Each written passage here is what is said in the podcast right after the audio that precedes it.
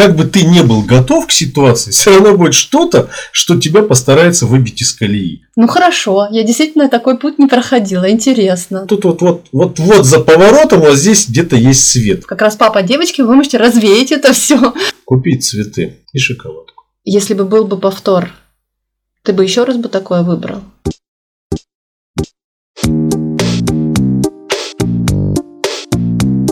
Какая разница? Подкаст благотворительного фонда Downside Up, в котором люди с синдромом Дауна и близкие делятся честными историями своей жизни и о том, что их волнует, а эксперты рассказывают, как можно сделать жизнь людей с особенностями лучше. Какая разница? Все самое интересное и правдивое о людях с синдромом Дауна и их жизни. Здравствуйте, друзья! Меня зовут Маховская Ольга, я контент-менеджер фонда Downside Up и ведущая подкаста. Со мной в студии сегодня моя соведущая, мама маленького Ивана с синдромом Дауна, Ольга Ковалева. И наш гость Дмитрий Микуров, отец прекрасной Тамары с тем же диагнозом.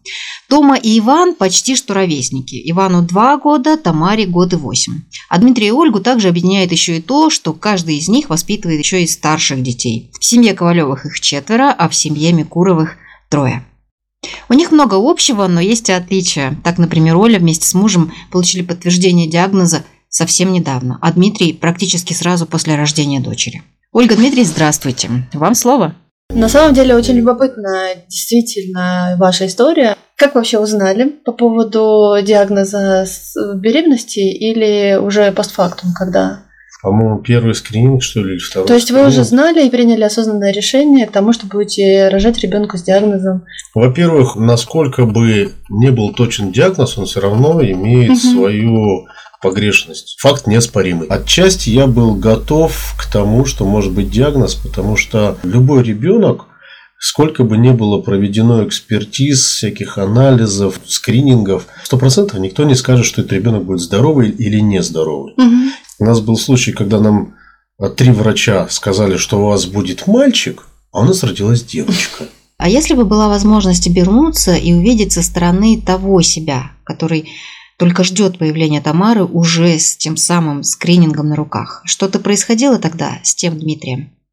Смотрю на себя того, а, у которого будет через 7 месяцев ребенок с диагнозом родиться. Ничего особенного я не почувствовал. Единственное, я ждал, когда будет все-таки подтверждение диагноза, потому что это важно. Педиатр, который принимал ребенка, она ставила диагноз условный. Все остальное было через неделю. Когда я получил в лаборатории уже подтвержденный диагноз, вот тут было немножечко сложно. Были переживания в том плане, что никто же не учил, никто не рассказывал, как себя вести, что делать. Но, наверное, как-то все-таки нужно искать, что делать дальше-то, собственно. То есть, э, большей частью переживания были на предмет взаимодействия с ребенком, как, что делать, на что обращать внимание. Собственно, куда идти-то? Единственное правильное решение, которое я для себя нашел, это, это максимально быстро разобравшись с ситуацией, принять ее.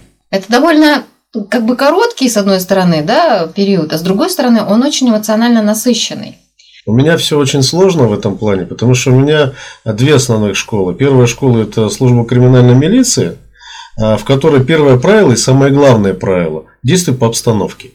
Да? Надо бежать, беги. Надо бить, значит бей. Нету другого. Это самое главное и самое первое правило из всех. Как бы ты не был готов к ситуации, все равно будет что-то, что тебя постарается выбить из колеи. Так вот, лучше быть готовым к максимальному негативу, да, но при этом с, частично с позитивной стороны ты будешь легче справляться, чем быть э, настроенным максимально позитивно и, столкнувшись с негативом, пустить руки, упасть и лапки кверху. Потому что ситуация может измениться в любой момент. Все. Сейчас меняется ситуация таким образом, что будет ребенок с диагнозом. Что делаем? Живем дальше. Если это есть, значит с этим надо работать. Как, как действуем по обстановке. Самое главное правило. Самый сложный для многих семей период, вот как вы говорили, принятие. Угу. Что это вообще такое? Потому что, наверное, каждый вкладывает что-то свое в это, в это понятие. Что такое принятие и как оно происходило у вас? Мне во многом э, в моем принятии, в положительном принятии, да, э, Миляуша Фаритовна помогла. Хотя она об этом даже не знает. Так. А очень просто. Я увидел, что этот человек просто улыбается. Думаю, ну вот подожди, стоп. Вот она работает с людьми, с такими сложными, с непонятными для меня на тот момент, да. А она вот, вот, вот, вот с улыбкой человек. Это почему? То есть она сейчас на меня пытается произвести какое-то впечатление. Хотя нет, вот я приехал в Downside Up. А, как раз вот с ней здесь познакомиться. Она, ой, вот книжечки, книжечки, почитайте. Если будут вопросы, обязательно позвоните. То есть мне очень, очень сильно помогло а, наличие информации. Ты не один. Вы, кстати, не первый, кто упоминает Милюшу Фаритовну Гемодееву. Интересно, Милюша Фаритовна – это специалист ранней помощи фонда Downside Up. Она консультирует семьи с новорожденными детьми в том числе. А информация о том, что у тебя есть варианты решения проблемы. Если я до этого имею информацию о том, что у меня ребенок с диагнозом, думал, ну все как-то серенькое такое, но жить-то как-то надо, и где-то вот все равно свет должен быть, то после посещения Downside Up и общения с Миляушей Фаритовной, она была не длительная, ну 7 или 10 минут всего проговорили. Вот, я понял, что вот где-то вот тут вот, вот, вот, вот за поворотом вот здесь где-то есть свет. И из этого я просто понял, что а все не, не так э, сложно, как кажется на первый взгляд. Все по-другому. Я не могу сказать, что все просто. Отнюдь. Отнюдь не просто. Есть свои, свои какие-то нюансы. Но при этом не так мрачно, как это рисуют очень многие. Вот на этом этапе э, процесс принятия и происходит. То есть человеку просто недостаточно информации. Знаете, я хочу добавить, что да, Донсайдап – это взрослый, опытный помощник в информировании и поддержке, но во многих городах и регионах э, есть организации, которые тоже могут помочь с информацией. И там тоже работают специалисты ранней помощи, которые могут поддержать и проконсультировать.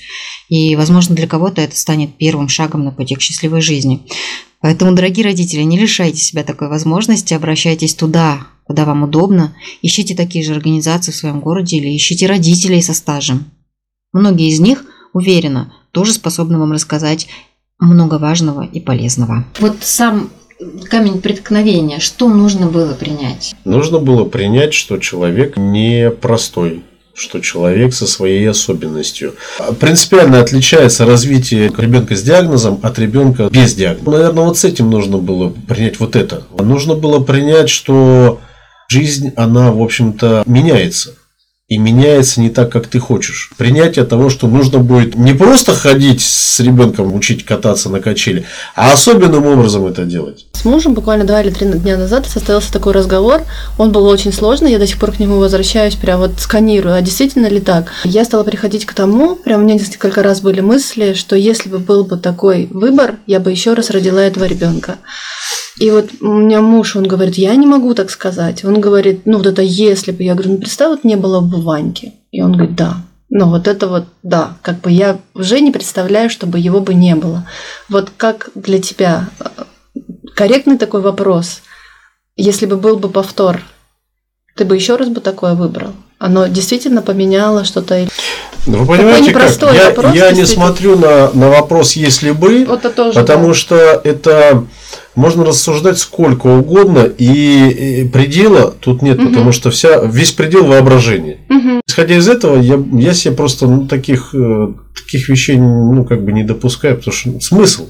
Оно Для чего? есть, и оно есть. Правильно? Есть, есть. Мы живем с тем, что мы имеем. Я в какой-то момент меня Господь привел в храм. Я начал смотреть на жизнь как на определенный путь. Каждый день у нас окружают чудеса. И если их не стараться даже увидеть, то, конечно, вы их не увидите. А потому э, жизнь, если ты к ней относишься через печаль о том, что у тебя родился особенный ребенок, то, конечно, будет тяжело. Если будешь радоваться, то этот ребенок будет ходить и обнимать. Я говорю, у меня через, через Тамару теперь все дети ходят и меня обнимают. Мечта любого родителя, чтобы дети ходили, причем строем. Меня за вчерашний день все обняли раза по три. Везет вам. Дим, но изменилось э, что-то все-таки с приходом Тамары внутри, снаружи? Что-то она привнесла? Необычные, скажем, вещи, те, которых не было у вас. Ну вот я поняла про обнимание, это точно, я тоже могу это подтвердить. Объятие – это отдельная история. Но, к примеру, я так плотно не занималась ни с кем до этого, да, то сейчас у меня действительно влились в мою жизнь дополнительные занятия, что-то, но я это открываю, конечно, ну хорошо, я действительно такой путь не проходила, интересно, но вот у вас, как у вас? Я бы сказал так, это качественные угу. внутренние изменения, которые влекут за собой очень качественный рост духовный. А отношения в семье, дети, вот ваши отношения с Ириной, они с появлением Тамары изменились? Конечно, изменились. Как же, как же они могут не измениться? Мы стали чаще обниматься с Ириной. Близость, да, появилась? Так они- она никуда не исчезала, но ее стало еще больше. Вот в чем. Вот что важно. В семье появилась некая веселиночка какая-то. Света стало больше. Вот я прихожу домой, меня не было там весь день. Выглядывает Тамара, сразу растягивается в улыбке, машет рукой. Она может не побежит обниматься, потому что у нее там дело какое-то. Но вот она обязательно выглянет, она обязательно улыбнется и махнет рукой. И все. И, и сразу, сразу вот ты наполняешься с каким, каким-то вот цветом, каким-то вот сиянием. Дим, а, а вообще чему при- пришлось, приходилось учиться с появлением Тамары? Очень многие говорят про терпение. Вот папы. Однозначно. Однозначно под, э, подтверждаю, поддерживаю в том, что нужно терпение. А самое главное, вот портит всю картину именно вот эта вот суета. А-а-а, Сломя голову, побежали. Сейчас она все расшибет себе голову и всем окружающим. Ну, не будет этого. Все дети, они имеют инстинкт самосохранения. Она, конечно, она может удариться. Надо поддерживать обязательно. Надо терпеть, чтобы услышала, что ты говоришь, чтобы она переварила. Ну, условно говоря, это, это компьютер, который чуть-чуть дольше думает. Но одновременно с этим это абсолютно радостный, радостный человечек, который значительно больше положительных эмоций приносит, чем, чем любой другой. А как этому терпению можно научиться? Это же, ну, это довольно сложно. У вас как это получается? Ну, как-то вы же продвинулись уже в этом умении с момента, с момента появления Тамары. Вот уже сколько? Два почти? Почти ладно. Да. Ну, как продвинулись? Не могу сказать, что я, я гуру в этом. Тут важно понимать, что это, э, что это результат для двоих людей. И чем, чем ты правильно это воспримешь, тем и правильнее будешь э, к этому относиться, то есть терпеливее, да, тем быстрее свершится. О чудо, она научилась есть ложкой. Кормлю кашей. Кормлю, кормлю, кормлю. Когда же ты на- научишься сама-то есть? Когда же ты, и вот каждый раз, когда же ты научишься сама-то есть? Она- Терпишь, терпишь. Наверное, когда-то научится. Тут она берет сама ложку и давай есть. Опа! Вот это номер! А чего ж ты сразу не сказала, что ты умеешь сама ты кушать?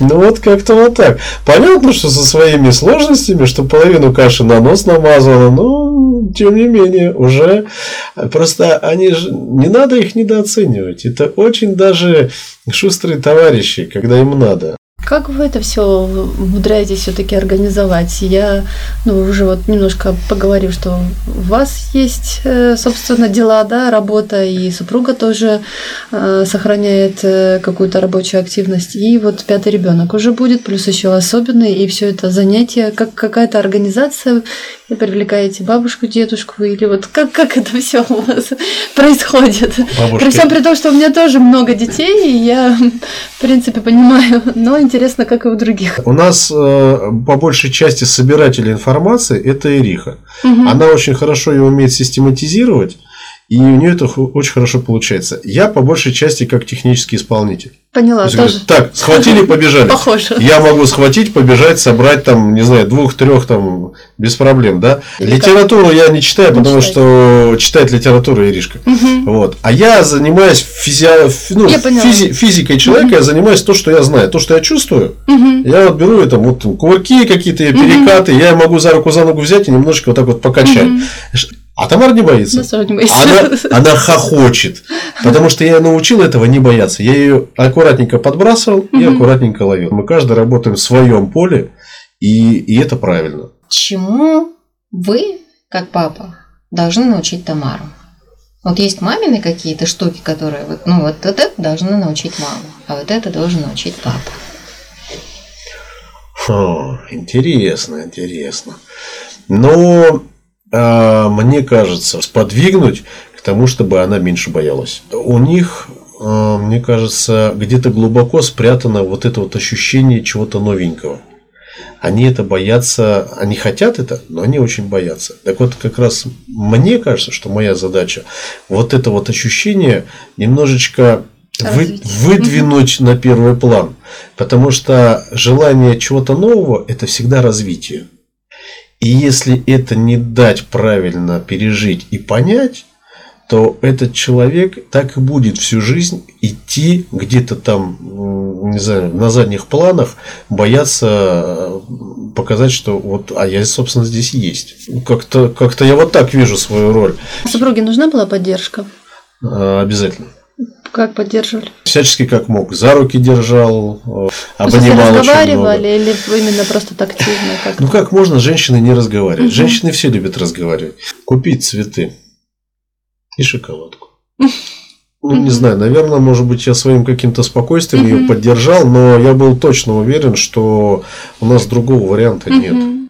Поддержал в том плане, что говорю, ну, ну не переживай, ну что, все будет хорошо, мы все равно с этим справимся. Мы же вдвоем, вдвоем, все. Потому что когда, когда два человека это сила. Когда один, ему тяжелее грести. Когда вдвоем, ему они проще, они друг друга поддерживают. Потому что если одного руки опустились, другой за него гребет. Так и, так и доплывут. Вот. Но есть, есть. Что, мы, мы живем с этим. Человек шел, шел, раз у него родился ребенок с диагнозом. Ну, ну, с диагнозом. Ну, что делать? Ну, будем жить с диагнозом. Будем этот диагноз, значит, каким-то образом корректировать.